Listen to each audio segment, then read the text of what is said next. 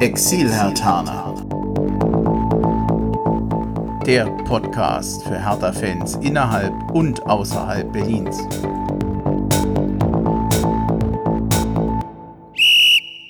Hallo Hertha-Fans in Berlin, in Brandenburg und weiter weg. Hallo Exil-Hertaner. Ich grüße euch zu einer neuen Folge des Exilhataner Podcasts hier aus Hessen, hier aus dem Rhein-Main-Gebiet nach dem Derby-Sieg gegen Union. Ich bin Bremchen und via Sky bin ich mit dem, wie immer, besten Feuerwehrmann der Welt verbunden. Hallo Dennis. Grüß dich, hallo. Ja, ich, ich freue mich jedes Mal, wenn ich das immer sage. Die Ansage, auf die bist du scharf, ja, ja. Ja, ich, es würde auch ein bisschen was, was fehlen. Nee, ist in Ordnung, ja, okay. Was ich bisher noch so ein bisschen vernachlässigt habe, sind die schlechten Wortspiele zu deinem Beruf, aber vielleicht kann ich da ja heute mal bei Gelegenheit nachlegen. Vielleicht haust du ja heute noch was raus, nachdem ich bei der letzten Episode die Phrasen um mich geschmissen habe. Oh ja, oh ja, aber ich, ich weiß nicht, ob du da, so viel kann man eigentlich nicht noch, das kann man eigentlich in der Form nicht nochmal wiederholen. Ich lasse mich überraschen.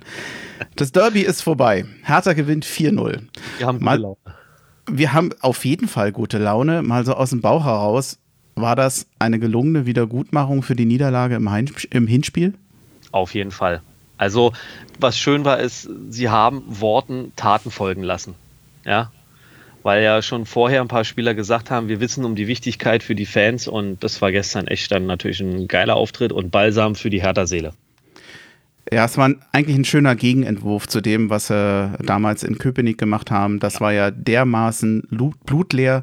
Mir hat das unheimlich gut getan. Ja, klar, auch weil es ein Derby ist, aber auch so die Art und Weise, wie Hertha aufgetreten ist, das hat mir richtig gut gefallen. Wir haben uns vorher schon ein bisschen unterhalten. Das hat uns beide, uns beiden gut äh, gefallen und wir sind eigentlich beide so ein bisschen am überlegen, ob wir irgendwas finden, was uns richtig stört. Das wird gar nicht so einfach. Aber vielleicht finden wir ja noch was. Schauen wir mal. Ja. Wie war das Spiel von Hertha BSC? Der 27. Spieltag war es.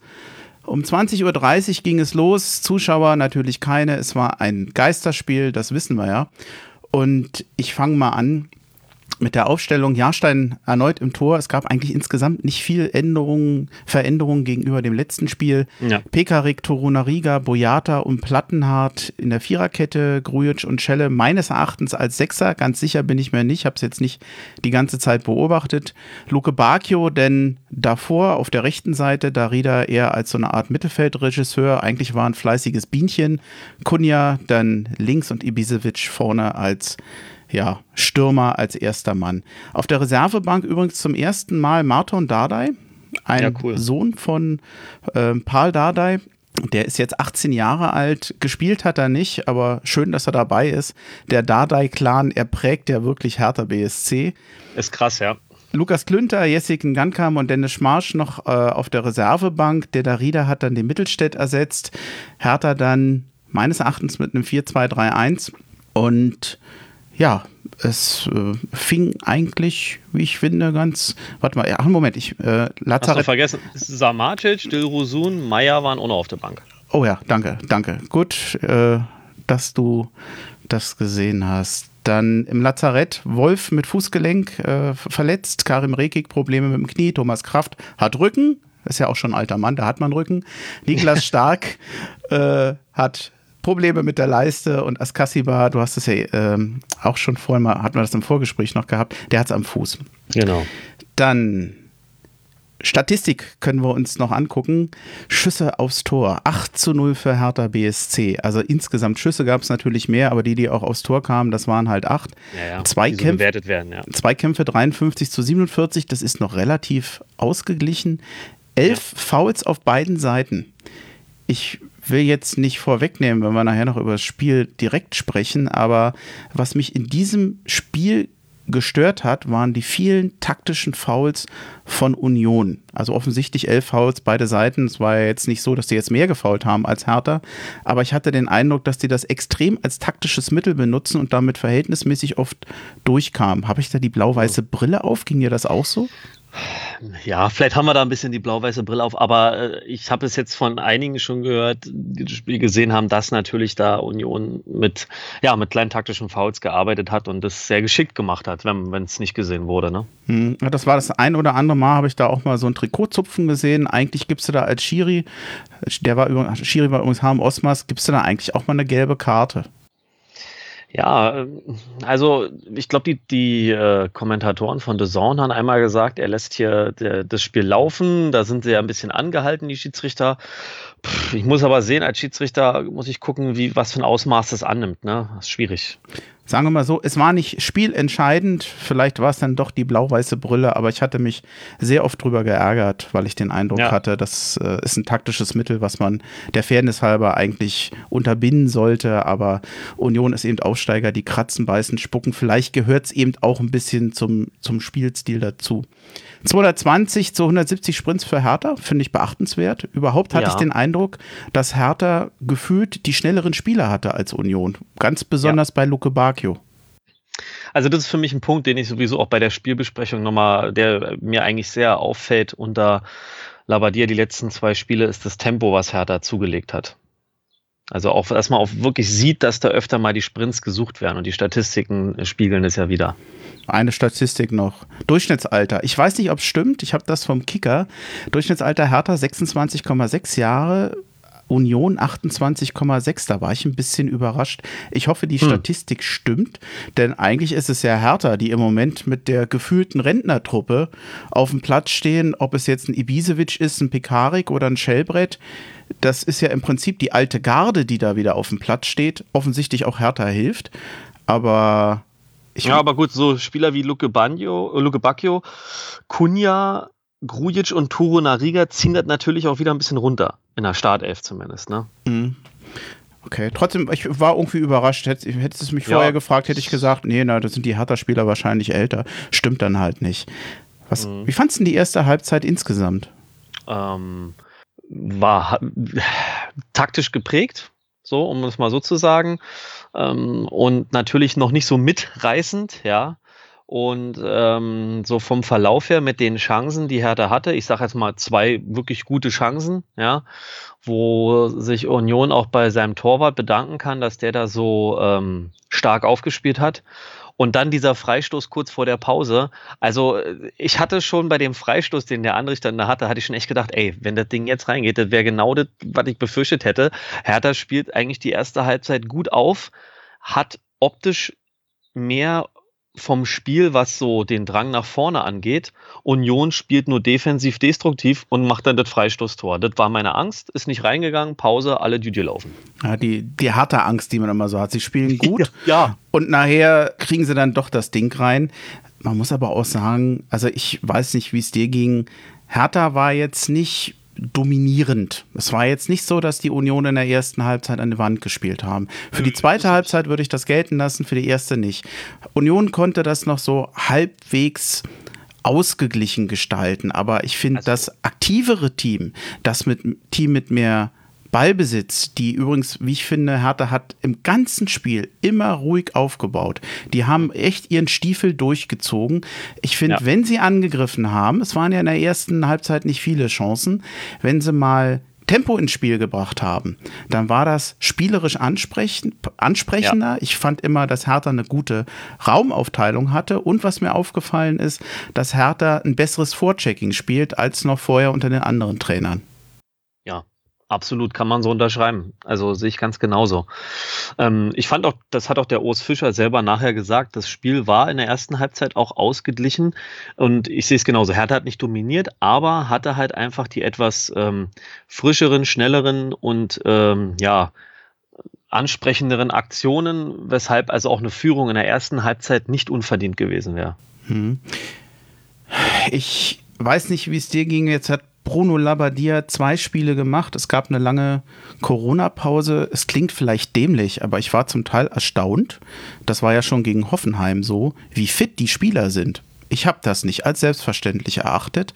Das war jetzt nicht so, dass sie alle nach einer halben Stunde Krämpfe hatten. Also die Profis scheinen echt trainiert zu haben. Die waren fit und zwar beide Seiten. Ja, also ähm, ich denke, die, also ich sag mal so, auf der einen Seite war ich auch gespannt, was das für ein Fußball wird nach dieser Corona-Pause.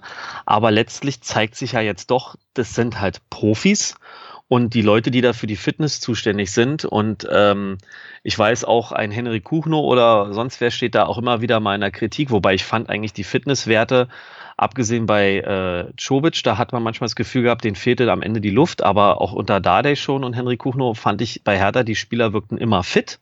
Ja, und ich war auch positiv überrascht. Also, das, du hattest bis zum Ende, sowohl gegen Hoffenheim als auch gegen Union, nicht das Gefühl, dass da ein körperlicher Leistungsabfall ist. Absolut. Also sehe ich auch so, ist eigentlich beeindruckend. Ich hatte äh, eben an, ja schon so angefangen, auf den Bruno Labbadia so ein bisschen hinzuweisen. Zweites Spiel mhm. unter ihm, zweiter Sieg nach einem 3-0, jetzt ein 4-0. Nach der Logik müssten wir jetzt gegen Leipzig 5-0 gewinnen. Um ja, träum weiter. Aber ja, ist das, ist das schon die Handschrift von Bruno Labbadia? Ich komme mir ja selber dämlich vor, wenn ich das nach zwei Spieltagen sage. Aber wenn man mal so zusammenfasst, was man bei Hertha so sagt, wie begeistert Michael Preetz ist von dem Bruno Labbadia, wie gut die Mannschaft über ihn spricht. Okay, Mannschaften sprechen immer gut über den Trainer. Falls es negativ ja. ist, werden sie es im Normalfall nicht sagen. Aber das sieht alles, wie ich finde, strukturierter, besser organisierter aus und selbstbewusster. Also natürlich, das finde ich halt das Schöne, das sagt er ja selber. Das sind jetzt erst zwei Spiele gewesen und ähm, er ist selber ähm, überrascht, hat er gesagt, dass die positive Entwicklung schon so weit ist, ja. Aber ähm, er hat auch mal kurz beschrieben, wie sie trainiert haben, dass sie teilweise Sachen nur zu zweit trainiert haben und Situationen simuliert haben, nur mit den acht Spielern. Also ähm, es zeigt sich etwas, was ihm ja schon länger nachgesagt wird, dass er das wirklich äh, ich meine, auch bei Wolfsburg ja schon gezeigt hat, dass er da gute Arbeit leistet und äh, mit Herzblut da reingeht. Und ähm, ich glaube, sowohl die Spieler letztlich, so blöd es immer klingt, aber hat vielleicht Hertha von dieser Pause profitiert, weil vielleicht auch manche Spieler Zeit hatten, den Kopf frei zu kriegen und sich selber mal zu reflektieren und dann äh, ähm, sag ich mal, durchzuatmen nach den ganzen letzten Monaten oder der, dieser ganzen Saison bisher.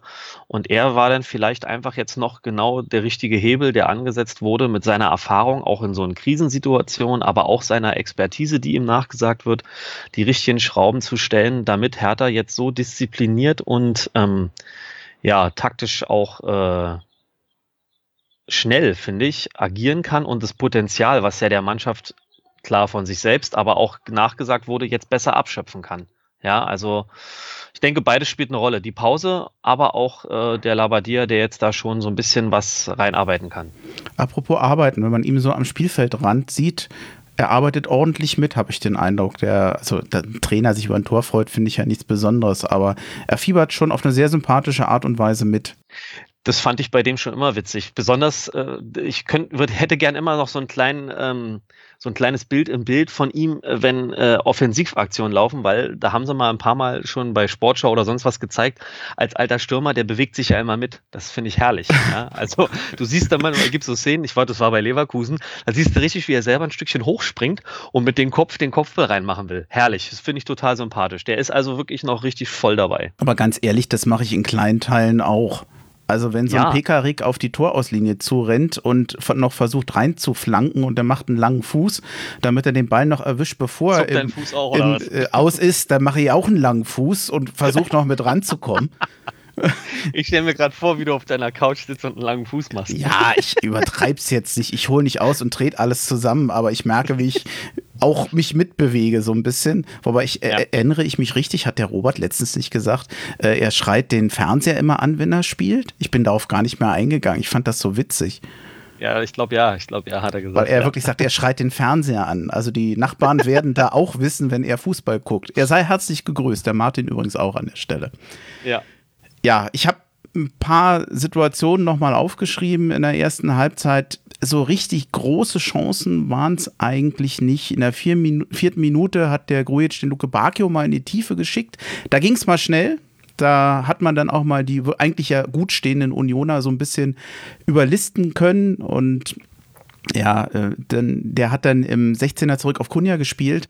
Der dreht sich noch und dann war die Chance eigentlich vorbei. Das war vielversprechend, habe ich mich ein bisschen geärgert, weil ich dachte, ach Mensch, das, das wäre es doch gewesen so nach vier Minuten, aber die Chance, mhm. ja, eigentlich war es nicht so eine richtige, da hätte man mehr draus machen können. In der 16. Minute habe ich mich wahnsinnig erschrocken. Da hatten die Unioner eine Chance, die eigentlich auch keine richtige war, eine Flanke von Trimmel, die wird abgefälscht und obwohl Jahrstein mhm. eigentlich, eigentlich gerade raus will, kommt ihr dann genau aufs kurze Eck. Er konnte dann noch klären, oder es ist, es ist neben das Tor gegangen, aber das hätte ein ganz unglückliches Tor für Union werden können. Also für Union natürlich glücklich, aber für Hertha natürlich ein unglückliches Gegentor.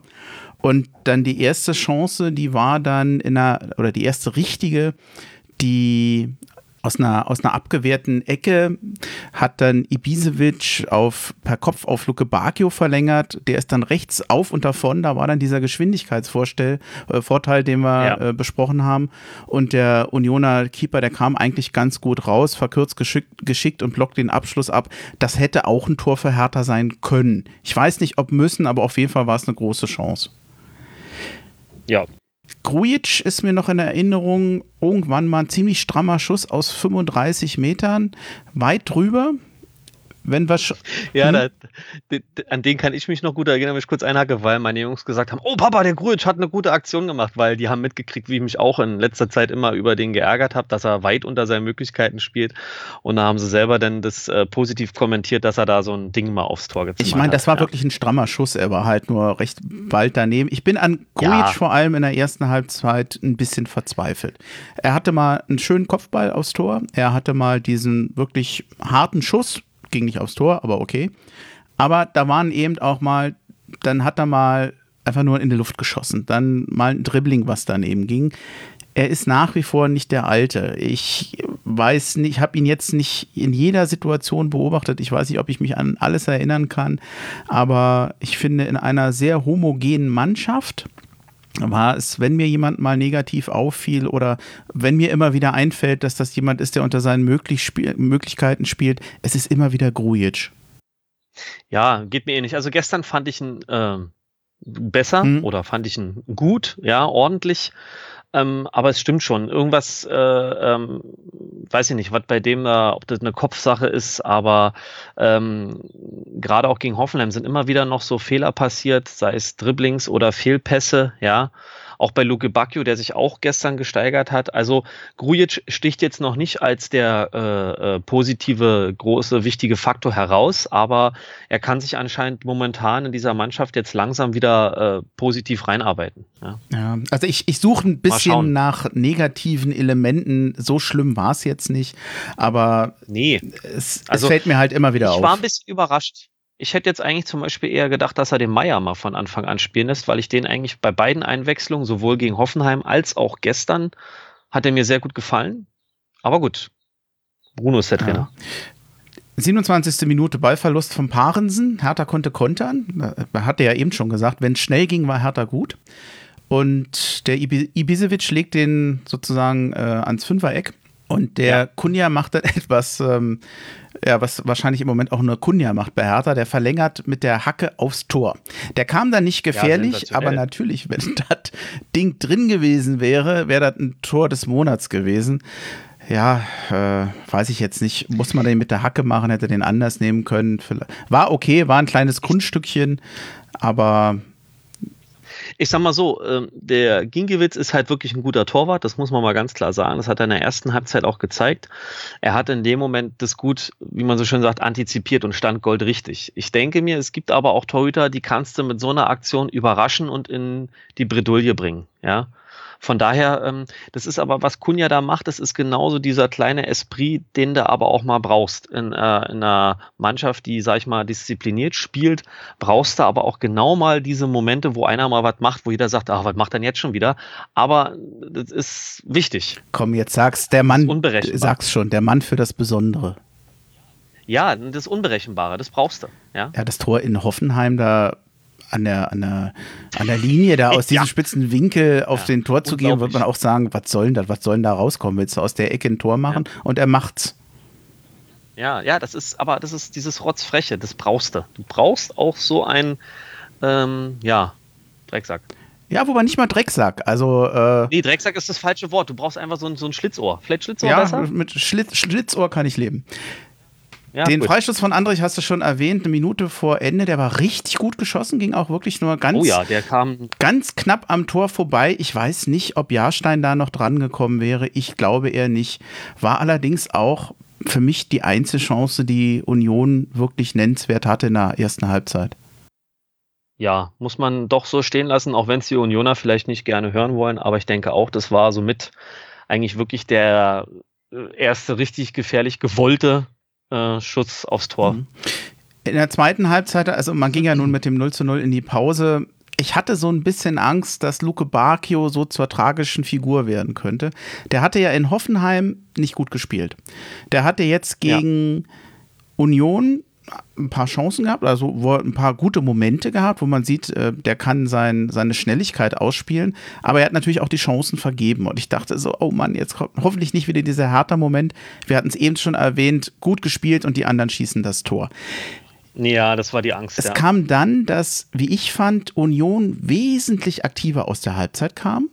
Die haben dann ihre, ich muss man sagen, doch sehr defensive Taktik, diese Zerstörtaktik, die ja sonst eigentlich immer härter macht. Ne? Also wir stehen hinten ja. schön tief drin, nehmen dem Gegner den Spaß beim Fußball und vielleicht zwischendurch machen wir halt mal ein Tor und sei es mit einem Standard. Nachdem die genau. diese Taktik so ein bisschen aufgelöst haben, fielen mehr oder weniger die Gegentore. War das ein Fehler von Union, sich da zu öffnen? Siehst du einen Zusammenhang? Ich würde einen sehen. Also ich sehe da auch einen Zusammenhang. Also wir hatten ja im Vorgespräch eben gehabt, der Urs Fischer, der war ja da auch, glaube ich, ziemlich äh, pisst gewesen, dass dann die Mannschaft so auseinandergefallen ist. Weil ich denke schon, die hatten sich vorgenommen, so nach dem Motto, naja, wir müssen jetzt auch mal Momente schaffen, wo wir Hertha ein bisschen mehr unter Druck setzen, um eine Chance zu haben, weil sonst reibt sich das Spiel vielleicht auf.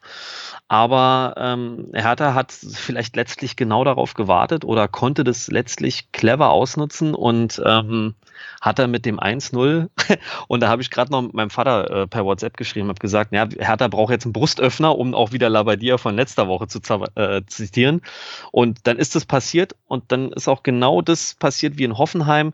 Das hat Klick gemacht, sowohl bei Hertha, die haben jetzt gesehen, ey, doch, was wir hier machen, führt zu Erfolg. Und Union, tja, ist mir eigentlich auch ein bisschen unerklärlich, dass die dann so ihre ähm, äh, schwer durchdringbare Struktur verloren haben. Mhm. Meintest du wirklich einen Brustöffner oder einen Brustlöser? Brustlöser. Okay. Brustlöser Weil sonst sind wir eher in der Chirurgie. Dosenöffner, okay. habe ich jetzt. ja, sorry, da kann man jetzt. Da kann Warum soll immer nur ich mich versprechen? Weißt du, was ich manchmal, okay. was ich manchmal an Sätze anfange, anfange und dann nachher Worte weglasse oder so. Das ist, ja, ja. Ähm, ich ärgere mich jedes Mal und denke, du solltest ein bisschen sauberer sprechen. Nächste Folge und ich erzähle wieder Mist. Aber ich weiß nicht, ob ich das nochmal in den Griff kriege. Gut, ich meine Brustlöser und das andere ist der Dosenöffner. Ja, alles in Ordnung. Ich, ich, ich habe ja verstanden, was du gesagt hast. Ja, aber es ist ein schöner Fauxpas. Ich finde es gut. Ja, ja nice. ich wollte dich da auch gar nicht vorführen oder so. Ich fand's, ich fand's nett. Alles cool. Ich glaube, ich hatte mich letztens aber genau bei dem Wort auch versprochen. Also alle, alles gut. Die Du hast schon das 1-0 erwähnt, aber so, so, schnell sind wir noch nicht. In der 47. Nee, Minute Kunja wieder toll auf Luke Bakio durchgestellt. Der ist dann wieder vor dem Keeper aufgetaucht und der hat wieder gehalten. Äh, ich bin mir, ja. ich, ich, muss ganz ehrlich sagen, als jemand, der einen Fußball-Podcast macht, der sollte den Namen wahrscheinlich besser wissen, aber ich weiß immer nicht, ist es Gikiewicz, Ginkiewicz? Ich, ich bin mir nicht ganz sicher, wie. Nee, Gikiewicz. Ich sag, ich sag glaube ich, auch immer Ginkiewicz, weil es gab auch mal einen Feldspieler, der, glaube ich, Ginkiewicz hieß müsste ich jetzt irgendwie, aber der Torwart heißt Giekewitz. Okay, und wenn, ja, wenn nicht, ist es der Keeper von Union, dann geht das auch. Also ja. er hat, ja, er hat gut gehalten, muss man sagen. Absolut. Und das, äh, ich glaube, Union wird auch traurig sein, dass sie den zur neuen Saison nicht mehr haben. Ja, ich habe gestaunt, dass der geht. Der ist doch, hatte sich doch mal zu einem Gerücht geäußert dass eventuell Hertha an ihm interessiert wäre. Er hat das ja ganz barsch abgewiesen und gesagt, dass er auf jeden Fall, äh, er fühlt sich sehr wohl bei Union und warum soll er da gehen? Und hat also eigentlich ganz stark gesprochen und sich identifiziert mit dem Verein. Und kurze Zeit später, das ist noch nicht so lange her, sagt er, er geht. Genau.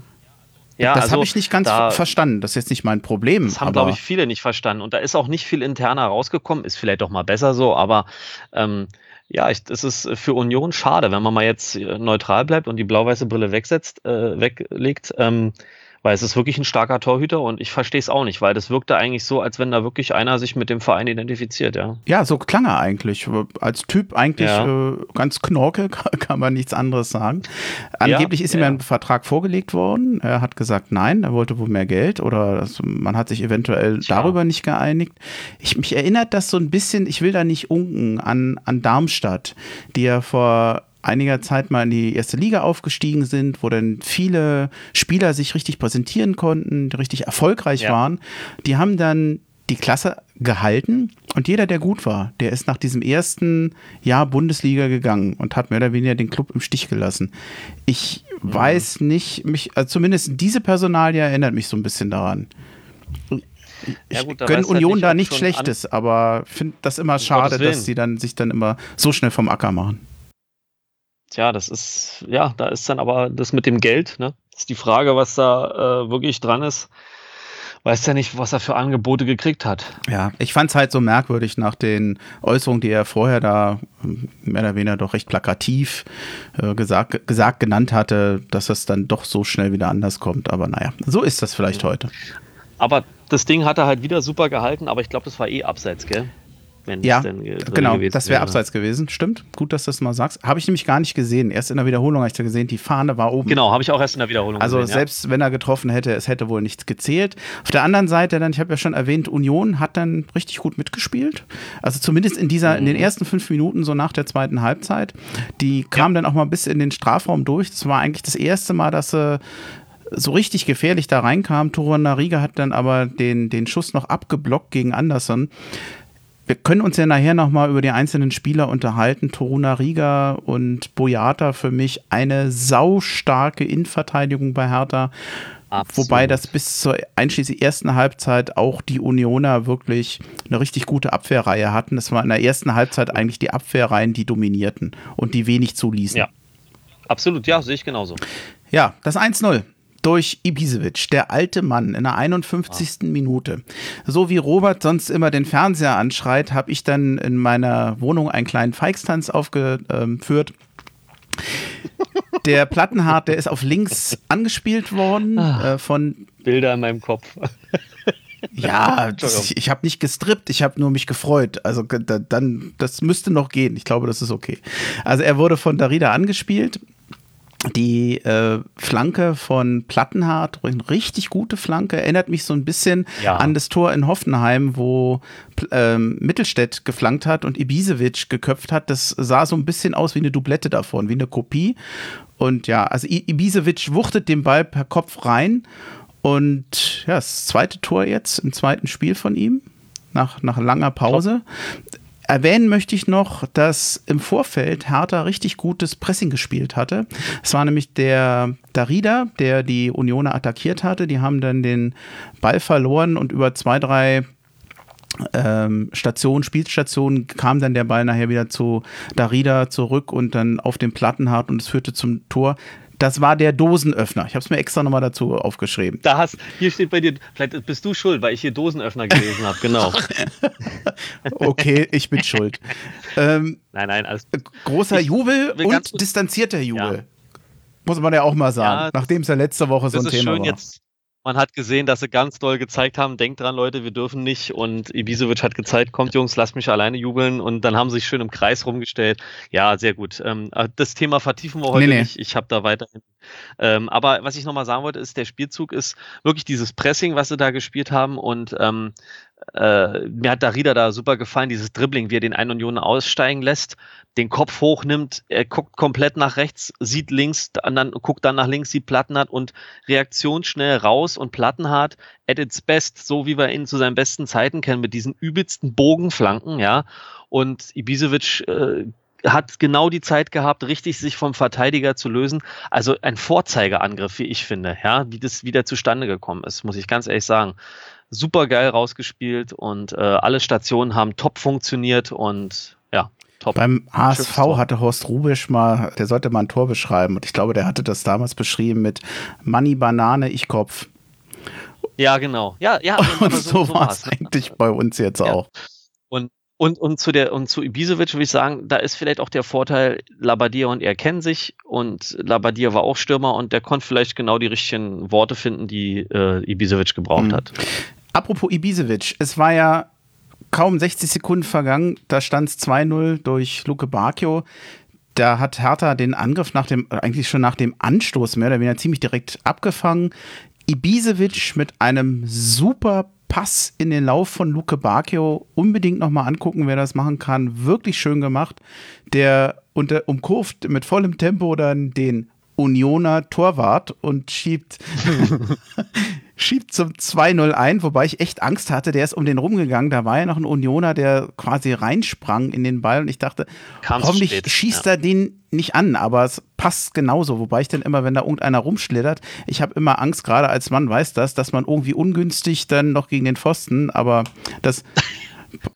Nee, daran habe ich in dem Moment nicht gedacht. Ich habe nur gejubelt, dass das Ding ins Tor reingegangen ist. Ja, also das war wirklich top. Ja, äh, ich wollte noch sagen, bevor dieser geile Ball von Ibisevic kam, äh, in der Wiederholung gesehen, wie, wie, du schon sagst, Anstoß, Angriff und Schellbrett. Der hat den Ball direkt nach vorne, äh, also den Ball bekommen und direkt lang nach vorne gespielt und auf Ibisevic und die Verlängerung, also top. Jo. Danach hatte Hertha das Spiel im Griff. Das kann man ich hatte so sagen, auch ja. den Eindruck, dass jetzt Union komplett zusammenbrach. Und ich dachte, oh, das könnte noch eine Packung geben. Denn jetzt Hertha spielte extrem selbstbewusst und Union war geschockt. Also sichtlich geschockt. Die konnten im Moment nicht viel entgegensetzen und spätestens nach dem 3-0 war das dann sowieso durch. 61. Minute durch Kunja. Ist lustig, dass er wieder das 3-0 macht, wie schon gegen, gegen Hoffenheim. Mhm. Der fand, eigentlich war das eigentlich war das ein freches Tor oder eine Chance, wo man sagt, er hat sich verdribbelt, das Ding ist vorbei. Der hat ja am, am linken Strafraum drei Unioner gehabt, hat dort gedribbelt und eigentlich war die Situation schon durch, denn drei Leute standen um ihn herum und ja. er hebt dann die Kugel, also er lupft sie eigentlich Richtung, Richtung Strafraumpunkt. Luke Bacchio, man sieht nur irgendeinen Hertha-Spieler dran vorbei äh, fliegen, der mit einem Fallrückzieherversuch. Ja, ja. Der Ball landet bei Ibisevic und der spielt den Ball ganz bewusst und ganz toll zu Kunja und der schlänzt den dann unten rechts ins Eck. Das war das 3-0. da haben sie sich den Ball eigentlich so ein bisschen zugeschoben und sich richtig den, den Gegner ausgeguckt. Erinnerte mich ein bisschen an das 7-1 der, der Nationalmannschaft gegen Brasilien. Wenn du dir den Gegner so zurechtlegst. So ein bisschen. Ja, so, naja, das ist halt aber dann auch dieses, ähm, um jetzt wieder Labadia zu zitieren, ich finde es sehr interessant, wie er das auch analysiert. Er bleibt ja weiterhin sehr bodenständig und sagt, das war ein wichtiger Punkt im Abschießkampf. Und er hat gesagt, in der Pause war, weil sie ihn alle fragen, die Tore fallen immer nach der Halbzeit, es ist da seine Rede wichtig und da sagt er, ja gut, das müssen wir halt sehen. Aber entscheidend war jetzt bei dem Spiel gegen Union, hat er gemerkt, dass so eine Stimmung einkam, dass die Spieler ähm, äh, das negativ gesehen haben, weil sie kein Tor geschossen haben. Und es kam so eine negative Stimmung auf. Und da hat er halt dran gearbeitet und gesagt, nee, überhaupt nicht.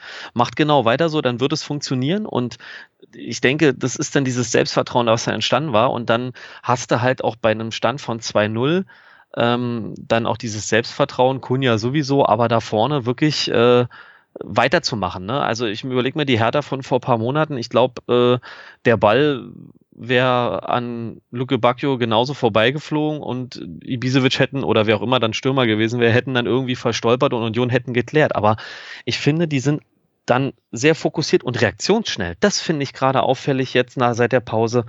Dieses, du siehst, wie Kunja ähm, Ibisevic äh, zuruft und die Bisevic auch wirklich reaktionsschnell ihm den Ball ablegt und der dann das Ding da reinzirkelt. Und das finde ich sehr auffällig, diese konzentrierte äh, Reaktionsfähigkeit bei Haben Hertha. wir dazu keine Phrase, geistige Frische als Stichwort? ja, letztlich sind sie. Doch, das passt. Ich finde, die sind auch das Abwehrverhalten, um da schon mal ein bisschen vorzugreifen zu dem Thema, das ist kein Hühnerhaufen mehr. Also das fand ich teilweise in den letzten Monaten wirklich so, wenn mal ein Gegner Tempo gemacht hat, sind die da rumgestolpert und jetzt ist es so, dass sie die Ruhe bewahren und reaktionsschnell bleiben. Hm. Du meinst vorgreifen. Was ist, ist denn für dich das Thema, dass Hertha sich doch so stark verbessert und verändert hat jetzt in der kurzen Zeit? Ja, auch äh, einfach das, was wir schon in der ersten Halbzeit erwähnt hatten, auch diese Abwehrreihe, weil, ich, weil wir noch immer auf Personal, wahrscheinlich nochmal ja. auf Boyata und Toru Raniga kommen. Das meine ich mit vorgreifen, dass diese Abwehr momentan auch wirklich funktioniert. Mhm. Hertha zauberte danach. 65. Minute. Ibisevic und Kunja, die haben dann die Union-Abwehr gefühlt schwindlig gespielt. Und äh, mhm. ich weiß nicht, ob du dich an die Situation erinnern kannst. Die kamen ja über rechts und Kunja spielte dann eigentlich in den Rückraum durch den halben Strafraum und man konnte aber nicht sehen, ob da ein härter Spieler kommt oder nicht. Ja, ja, genau. Ist da das ist wieder der Moment, ja. wo man sich eigentlich vorbeugt, um zu gucken, wo, ob da noch jemand steht. Ich weiß, dass es nicht hilft, aber man denkt so, im Stadion siehst du sowas natürlich besser, weil der, da, da hast du ja die Übersicht. Ja, ja. Am Fernseher ist es nicht. Und tatsächlich kam Plattenhardt dann noch, aber der kam nicht richtig frei zum Schuss. Denn eigentlich war das eine tolle Schussposition. Und dass Kunja den gesehen hat, ich vermute mal, das tat er. Respekt. Schöne, schöne Sache, schöne Situation. Das wäre es natürlich jetzt noch gewesen. Das wäre dann auch schon vorführen gewesen, muss ich langsam zugeben. Also als Union-Fan muss das ein schwer zu verdauendes Spiel gewesen sein, als Herr Thaner 4-0 gewonnen, dann noch auf so eine Art und Weise bist natürlich glücklich. Das, ich habe auch, wenn ich jetzt bei den ganzen sozialen Netzwerken gucke, ist eigentlich überall große Freude, nicht nur über den Sieg, sondern auch über die Art und Weise, wie man das gemacht hat. Das ja. war wirklich beeindruckend. Und die Mitgliederversammlung, ich habe ja gesagt, da gibt es eine Menge Ärger. Jetzt ist sie ohnehin online und digital, aber ich glaube, das wird auch ein bisschen Balsam für die Hertha-Seele gewesen sein. In so einer doofen Se mit, mit Sicherheit, Saison. Mit Sicherheit. Ähm, ich kenne auch einen Union-Fan, ähm, der auch selber sagt, äh, für ihn war das zweite Halbzeit ein Klassenunterschied. Das mögen wahrscheinlich jetzt einige Union-Fans zum Aufschrei bringen, und aber ähm, die sind wirklich, und das hat ja der Urs Fischer selber gesagt, das müssen wir aufarbeiten, warum wir dann so auseinanderfallen und auch in der Höhe verdient verloren haben, hat er selber gesagt. Ja. Ich glaube aber, dass man das auch gelten lassen kann. Also wenn es nachher um die, um die ja. Gründe gibt, warum hat Hertha das gewonnen, muss man einfach sagen, dass wenn Union diese defensive Taktik spielt, dann können sie einen Gegner wirklich vor große Probleme stellen. Aber es fehlt ja. dann irgendwann, sie haben nicht die Spieler, die die spielerische Klasse haben von Hertha BSC. Nicht nicht in dieser, nicht in diesem Umfang. Die haben echte Kämpfer. Ja. Also ich muss sagen, ich sehe inzwischen den Andrich sehr gerne. Das, äh, du hattest mal gesagt Drecksack. Ich weiß nicht, ob ihm das gerecht wird, aber er ist auf jeden Fall ein Kämpfer. Ja, ist ein Beißer. Und ja. ähm, den, den, sehe ich eigentlich ganz gerne. Da finde ich, da habe ich auch Sympathie für.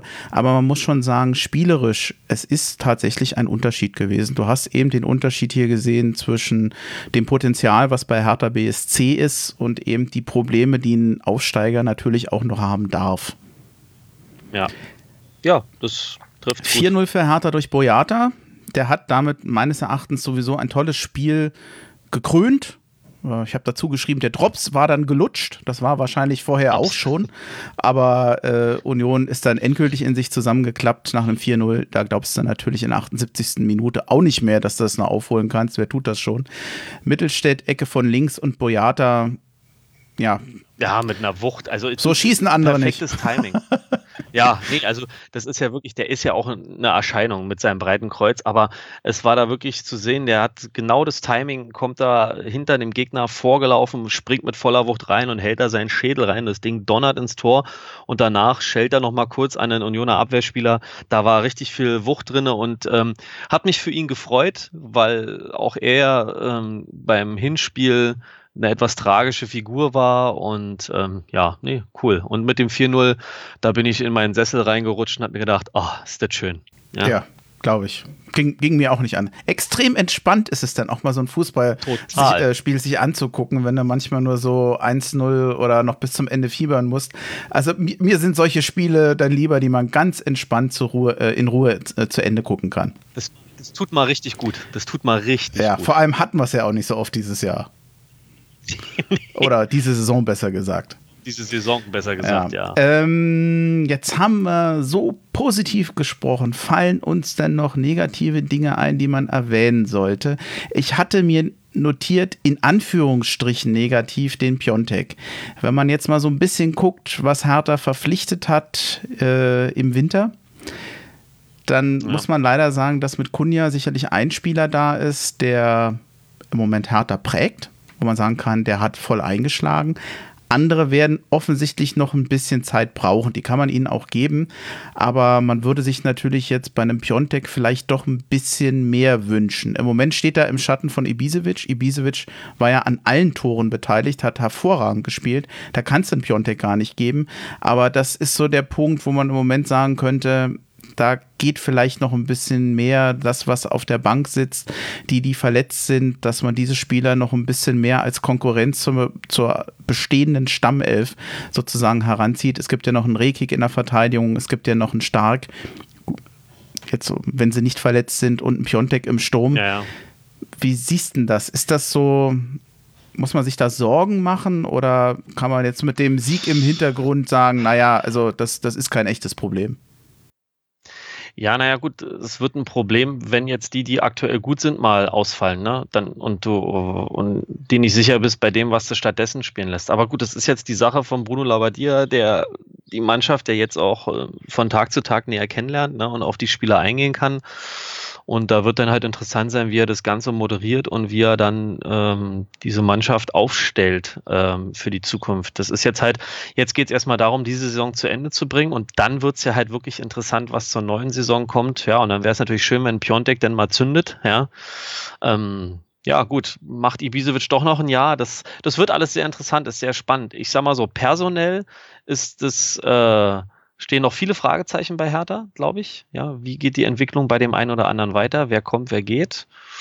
Und weil du meintest, gibt es was Negatives, ähm, ähm, bist ja aufs Personal jetzt eingegangen, spielerisch.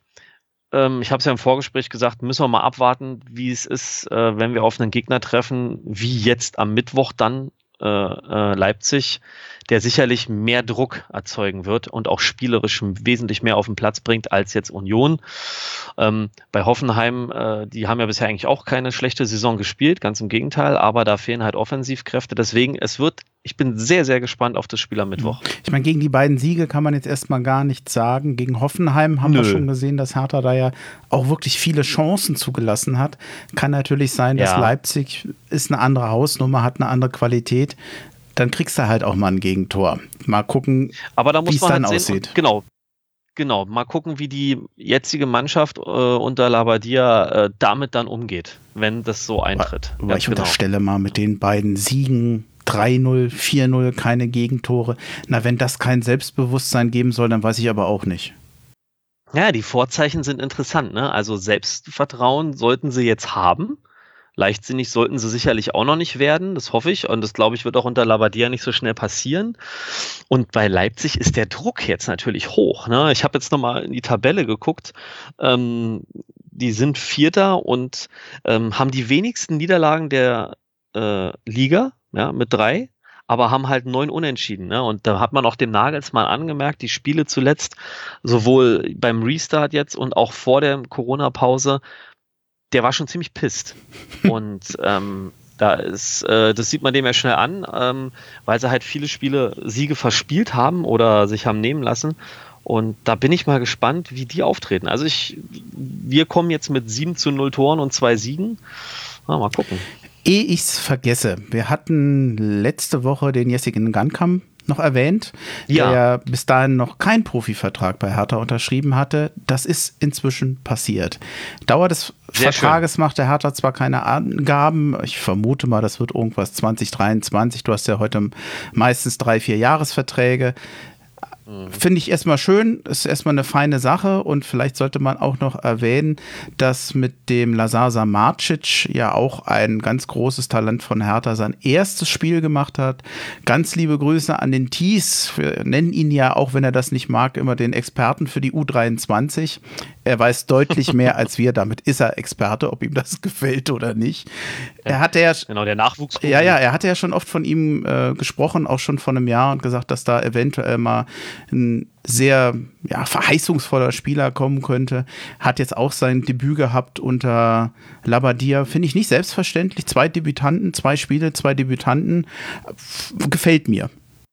Ja, auf jeden Fall. Und ähm, ähm, das zeigt ja auch das, was unter Labadia schon immer nachgesagt wurde. Du kriegst als talentierter Spieler deine Chance, aber du musst es auch nutzen und dich zeigen. Und er hat selber gesagt, wir sind bereit, die Leute zu fordern und zu fördern und die müssen den nächsten Schritt gehen. Und ich finde, es ist wichtig bei einer Mannschaft wie Hertha und es hat mich sehr gefreut mit den Gangkamm, mit dem Vertrag, dass einfach weiter, dass das so fortgeführt wird oder vielleicht jetzt sogar noch ein bisschen intensiviert wird, dass du halt zeigst, die Durchlässigkeit für solche Talente ist da und es wäre schön, wenn sie nicht gleich äh, weggekauft werden, sondern noch mal ein paar Jahre bei uns spielen. Vielleicht auch mit dem Durchbruch. Ja, sie ja. dürften auch gerne mal bleiben. Ja, Der natürlich. Der große Unterschied ist, dass Herr Hertha das hat, was sie nie hatten. Sie haben Geld. Das werden wir mit Sicherheit ja. auf der Mitgliederversammlung auch noch mal mitgeteilt bekommen. Als alter Hertha-Fan kennt man die Situation ja nicht. Normalerweise waren wir ja immer dauerklamm. Das stimmt. Ja, also diese Situation, die ist mir auch noch gar nicht so richtig präsent, muss ich ganz ehrlich sagen. Ich, ich habe das noch gar nicht so richtig immer auf dem Schirm im Hinterkopf, dass wir da erstmal so ein bisschen äh, stabiler oder wirklich stabil da stehen und uns da erstmal nicht so einen Kopf machen müssen. Ja, ähm, wie sich das letztlich dann auf äh, Verträge mit so einen jungen Spielern auswirkt, muss man dann halt mal sehen. Das ja letzte Woche schon. Es ist mir immer noch ein bisschen unheimlich und unwirklich, aber ich will mich nicht beschweren. Ja. Gehen wir noch einmal ganz kurz die Hertha-Spieler durch, wenn du, wenn du möchtest. Bitte. Ich habe ja den Eindruck, so bei einigen kann man das so ein bisschen unter der Überschrift sehen, Labadier oder die Situation oder was auch immer macht im Moment Leistungsträger wieder stark, die zwischenzeitlich doch ganz schön Probleme hatten. Vielleicht ist das eine ganz gute Überleitung zu Jahrstein. Hat gestern, wie ich fand, eine fehlerfreie Partie gemacht. Ich weiß nicht, wie du ihn siehst, aber gegen Hoffenheim hatte er einen Wackler bei einem etwas verunglückten Abschlag. Ansonsten kann ich mich gestern nur an sehr ordentliche Leistungen erinnern. Ja, ich habe jetzt auch da keine, keinen Fehler oder keinen Bock gesehen, ja. Die Situation, die brenzlig wurden, sei es nur der eine abgefälschte Beider von dem Trimmel oder sowas, da war er sicher da am kurzen Pfosten. Das andere Ding kann er noch wegfausten. Da, da kam mal so ein langer hoher Ball, wo ich dachte, oh, kommt da ran und dann faustet er den weg. Das war okay. Also nö, also ich fand auch, die Pause hat ihm vielleicht, ist es glaube ich auch so einer, gerade als Torhüter ist auch viel Kopf, eine, spielt eine richtige Rolle. Vielleicht war die Pause für ihn auch gut, ähm, die ganzen letzten Monate da so ein bisschen zu verarbeiten und äh, den Kopf freizukriegen. Pekarik, wie hat er dir gefallen?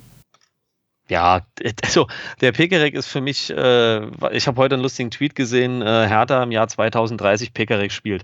Ähm, äh, ich finde auch, der ist echt ein Phänomen. Der, ich habe ja immer gesagt, das ist kein moderner Außenverteidiger, ja, aber ein verlässlicher und von allen Trainern wurde ihm immer wieder nachgesagt, hochprofessionell im Training, in der Einstellung und das ähm, wird jetzt gerade von Labadia honoriert, beziehungsweise er erfüllt seine Aufgabe da wirklich gut und ist auch im Vorwärtsgang auf eine Art und Weise zu sehen, an die ich mich bei ihm gar nicht so direkt erinnern kann. Also wow, top, super. Schön zu wissen, dass ähm, auch wenn ich ihn äh, im, Klund, im Klünter weiterhin eine, eine gute Zukunftsmöglichkeit äh, sehe, aber dass man sich jetzt gerade wieder so auf Pickerick verlassen kann, ist toll. Ich hatte mir hier notiert, Pickerick der Verlässliche, aber du hast es ja eigentlich schon ja. erwähnt ja, toll. Also schön. Das finde ich, sowas, das sind so diese, diese Personalien, das finde ich cool, dass einer, der so immer wieder zwar äh, zugesagt wird, dass er toll trainiert, dass er jetzt auch wieder ein wichtiger Bestandteil in der Startelf ist. Toruna Riga für mich schon lange die Entdeckung bei Hertha BSC in der Abwehr. Jemand, der meines Erachtens Stammspieler sein muss. Ich sehe ihn nicht, ich, also ich sehe Niklas Stark nicht so stark wie den Toruna Riga. Hat eine tolle Partie gemacht, meines Erachtens fehlerfrei. Überall da, immer irgendwo ein Kopf, immer irgendwo ein Bein. Tolle Leistung mit einer der besten bei Hertha in diesem Spiel. Ja, also man muss ganz klar sagen, äh, Niklas Stark und Karim Rekik, die müssen, die müssen jetzt echt was reißen, wenn die da an den, ich greife auch mal vor, auf Beata vorbeikommen wollen. Ja, der bringt die Erfahrung mit und der, der äh, Turuna Riga äh, finde ich auch, also man sieht, was er kann und ich finde bei ihm auch gerade diese, diese ähm, Reaktionsschnelligkeit wichtig, wie er noch hinterher rennt, noch einen Fuß dazwischen kriegt und so. Das ist also momentan auch für mich äh, muss, äh, muss Stammspieler bleiben. Mit der Leistung, die er aktuell bringt. Und das Schöne ist bei ihm zu wissen, das ist ein Innenverteidiger, von dem du weißt, es gibt immer mal so ein Spiel, wo er mit nach vorne marschiert und gefährlich ist, weil Tore schießen kann er auch. Ja, das Pokalspiel gegen Dresden, ich habe es nicht vergessen. Zum Beispiel. Ja, und zumal er ja auch mal als Stürmer schon gespielt hat früher, also deswegen, der kann das. Ja, und das ist schön. So einen Innenverteidiger brauchst du. Da denke ich immer so ein bisschen an, an so einen Lucio. Kannst du dich mhm. dran erinnern? Der bei Leverkusen war. So, sowas könnte ich mir mal bei Torunariga vorstellen. Ja, hinten der Schrecken der Stürmer und wenn er mal mit dem Ball losmarschiert, wird es gefährlich. Ich glaube allerdings auch, dass 50 Prozent der grauen Haare auf meinem Kopf von diesem Dresden-Spiel sind. ja, gut, darüber wollen wir jetzt nicht reden, um ja. Gottes Willen. Boyata, einwandfreie Leistung. Bei The Zone haben sie noch gesagt, ja. er hat eine hervorragende Statistik, 100% Zweikämpfe gewonnen, 100% Zweikämpfe in der Luft wohl gewonnen. Ich weiß nicht, ob es stimmt, aber ähm, ich denke mal, ich darf der Quelle vertrauen. Dann noch zum Schluss ein Tor gemacht, auch ein ganz großer. Ja, also der erfüllt jetzt gerade, glaube ich, diese Rolle, die man ihn äh, oder die man ihm zugetraut hat, erfüllt er gerade momentan, dieser Abwehrchef zu sein. Ne? Mit seiner Erfahrung, die er mitbringt, seiner körperlichen Präsenz. Und vorhin habe ich ja schon gesagt, also auch top. Also ich denke auch, diese Innenverteidigung sollte oder wird so schnell nicht geändert werden. Plattenhart. Plattenhart oder Mittelstädt hieß es oft in dieser Saison hinten links. Und man hatte immer, wenn gewechselt wurde, man war sich nicht ganz sicher, wer ist jetzt nun besser oder wer ist jetzt nun schlechter, weil beide, naja, so ihre Aussätze hatten. Da, den Plattenhart, den wir da gegen Union gesehen haben, den fand ich sehr gut, genauso verlässlich. Die Flanke war von ihm für das Ibisevic-Tor, hat eine, wie ich finde, sehr gute Partie gemacht und erinnert ein bisschen an den Plattenhardt aus besseren Zeiten. Ja, dem ist nichts hinzuzufügen, sehe ich genauso. Grujic hatten wir schon gehabt. Hm, sicher nicht, nicht sein schlechtestes Spiel, aber er hat nach wie vor noch Luft nach oben. Ich brauchen wir jetzt, glaube ich, nicht nochmal alles besprechen, oder? Nö. Da würde ich mir halt vielleicht mal wünschen, aber gut, da fehlen mir die Trainingseindrücke oder vielleicht hofft auch Labadia, den Grujic von Spiel zu Spiel besser werden zu lassen. Da würde ich mir gerne mal den Meier wünschen in der äh, Stelle, aber gut. Sicherlich ein Wechsel, der sich anböte, wobei ich zugeben muss, dass ich jetzt Meier in der in der restlichen Zeit, wo er gespielt hat, gar nicht so stark gesehen habe. Das war jetzt aber auch nicht mehr. Sie haben ja, man kann eigentlich sagen, nach den Einwechslungen war, ging so ein bisschen der, der Faden verloren bei Hertha, hatte ich den Eindruck. Ja, aber es war vollkommen legitim, bei einem 4-0 mal den ganzen Leuten die Spielpraxis zu geben. Finde ich vollkommen richtig so. Schellbrett, wie war das mit den alten Spielern, die wieder zu altem Glanz kommen? Also Schellbrett hat ja sowieso immer fleißig gespielt. Ja. Tolles Spiel, kann man nichts sagen. Nachher ausgewechselt worden. Den Applaus bei der Einwechslung. Alles in Ordnung. Wahnsinn, den werden wir, den werden wir vermissen. Ja. Also diese Maschine, es ist immer wieder beeindruckend, wie auch wie der körperlich noch so da auf dem Platz rummarschiert. Wahnsinn. Ey, ein Riesenrespekt vor dem Kerl. Äh, scheint ja auch menschlich top zu sein, aber was der da auf dem Platz abliefert, also ich glaube, den werden wir noch vermissen. Luke Bacchio, gutes Spiel, kann man nichts sagen. In der ersten Halbzeit vielleicht nicht so, aber hat sich gegenüber, dem Hoff, der, gegenüber der Partie in Hoffenheim deutlich verbessert. Ja, das stimmt. Also erstmal die erste Reaktion von mir und meinen Jungs war, oh Gott, der spielt schon wieder, aber ähm, ich glaube, das ist halt so dieser Typ, der dieses, äh, dieses Aufbauen braucht. Und man hat ja auch im Fernsehen gehört und die Kommentatoren haben es ja auch gesagt, dass der Labadia den Luke Bacchio immer wieder angepeitscht hat. Und ich glaube, das braucht er auch und auch dieses Erfolgserlebnis, um sein Selbstvertrauen zurückzugewinnen und hat sich wie die ganze Mannschaft dann im Verlaufe gerade der zweiten Halbzeit nochmal gesteigert. Ja, ich glaube auch, dass es äh, ein ganz wichtiges taktisches Mittel war von Labadia zu sagen, ich brauche genau so einen Spieler, um einfach auch diesen Geschwindigkeitsvorteil mitzunehmen. Und er war ja nachher auch tatsächlich mhm. Bestandteil eines Tores. Ganz genau. Darida für Mittelstädt ich denke auch ein eher taktischer Wechsel, weil er einfach einen Ballverteiler in der Mitte haben wollte. Jemand, der quasi beides hat, der einerseits kämpferisch da ist, der Meter macht, der aber eben auch als Ballverteiler gut dienen kann. Ich denke, dass das eine richtige Wahl war. Er hat sich ja, ja. Labadia fast entschuldigt, dass er Mittelstädt rausgenommen hat, trotz der Leistung gegen Hoffenheim. Er hat ja wirklich richtig lange erzählt und dass es ja eigentlich keinen Grund gäbe und so. Es war eigentlich ungewöhnlich, dass sich so ein Trainer so lange erklärt, dass er jetzt Darida bringt für Mittelstädt. Fand ich eigentlich sehr, sehr sympathisch, dass er das nochmal so hervortut. Ja. Naja gut, das ist aber halt die Qual der Wahl, die er hat, ne? Und er hat sich halt entschieden, da den Darida zu bringen, der ja auch schon, den er ja auch schon beim Training immer wieder gelobt hat. Und ähm, das hat ja gut funktioniert. Ich denke eher Grujic und Schelbrett, die haben sich da auch manchmal so ein bisschen, äh, so im Dreieck sind die da ein bisschen so rochiert, ja. Wobei halt Darida immer mehr die offensivere Ausrichtung hatte. Und ähm, ja, auch wenn es für Mittelstädt schade war, aber taktisch war es in dem Spiel, glaube ich, genau das Richtige. Ja. Mateusz Kunja und Ibisevic hatten es beide nicht einfach in der ersten Halbzeit. Da haben sie sich schwer getan, so wie ja Hertha insgesamt. Aber danach, ja, jetzt kann man sich überlegen, wer war jetzt der Bessere. Also Ibisevic an allen drei Toren beteiligt. Matthäus Kunja natürlich auch ein äh, Aktivposten in der zweiten Halbzeit. Beide ein blitzsauberes Spiel gemacht. Erste Halbzeit natürlich mit Abstrichen, aber auf dem Niveau, was soll man da noch meckern? Ja, absolut richtig. Und ich meine, hey, du kannst, wenn du einen starken Gegner hast und Union war in der Halbzeit, in der ersten auch noch defensiv ein starker Gegner, dann äh, hast du es halt nicht leicht. Auch wenn du vielleicht eine, ein guter Stürmer bist, ja. Und deswegen, ich finde auch, ich bin beim Kunja sehr gespannt, wie der gegen Leipzig spielt. Weil ich denke, da ist, herrscht bei ihm auch eine persönliche Motivation. Ich hoffe, die wirkt sich positiv aus und nicht negativ. Ja, wobei er jetzt, äh, ich weiß nicht, ob du, was du mit negativ meinst. Manchmal war er dann doch ein bisschen aggressiv oder ein bisschen meckrig oder so, dass er manchmal ein bisschen über die Stränge schlägt. Oder wie meintest du das? Na, dass, dass er vielleicht äh, zu viel will, hm. weißt du? Dass er sich dann da vielleicht ein bisschen verrennt oder zu viel will oder zu verbissen ist. Mal gucken. Ich denke, der wird hochmotiviert nach Leipzig fahren. Da hätte ich jetzt gar nicht so die Angst. Ja, nee, ich sage nur, ich sage nur, ich hoffe das nicht. Ich denke auch von seinem Gemüt her eher, dass der da wirklich hochmotiviert und wie gehabt aufspielen wird. Nur so eine kleine Befürchtung ist da einfach nur im Hinterkopf. Ganz klein, ganz klein. Dann lass uns doch noch mal. Hast du noch was zum Spiel? Sonst kommen wir zum letzten Punkt und dann haben wir es auch schon fast. Nö, ich glaube, wir haben das jetzt alles gesagt. Ich würde es nur wiederholen, dass diese Entwicklung, die Hertha jetzt genommen hat, glaube, das wurde. Ich glaube, mir fällt jetzt nichts ein, was ich jetzt noch sagen wollte. Okay, dann lassen wir uns den letzten Punkt noch kurz ansagen und dann sind wir schon fast fertig. Was kommt in den nächsten Wochen auf uns zu? Der Ausblick. In der nächsten Folge werden wir mit allergrößter Wahrscheinlichkeit über die dicke, über die digitale Mitgliederversammlung von Hertha BSC sprechen. Habe ich gesagt, über die dicke Mitgliederversammlung? Auch sehr schön. Keine Vielleicht Ahnung, ist es auch das. Die digitale. Die, äh, ja, also Mitgliederversammlung wird sicherlich nochmal ein Thema sein und dann spielen, stehen natürlich Spiele an in Leipzig und zu Hause gegen Augsburg. Ja, ich ja, wird eine interessante Woche. Bin, bin sehr gespannt, wie sich Hertha da präsentiert. Was man vielleicht nochmal erwähnen sollte, worüber ich mir jetzt eigentlich keine Sorgen mehr mache, ist Abstiegsgefahr.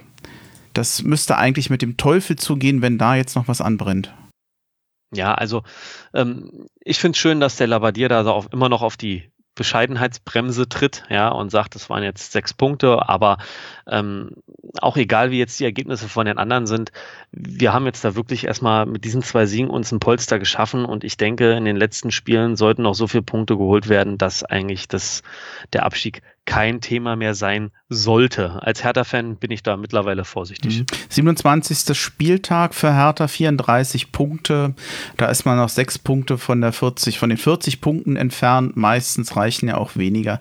Ich denke mal, das sollte es gewesen sein und mit dem Selbstvertrauen, ja. was die Mannschaft danken konnte, eigentlich erst recht.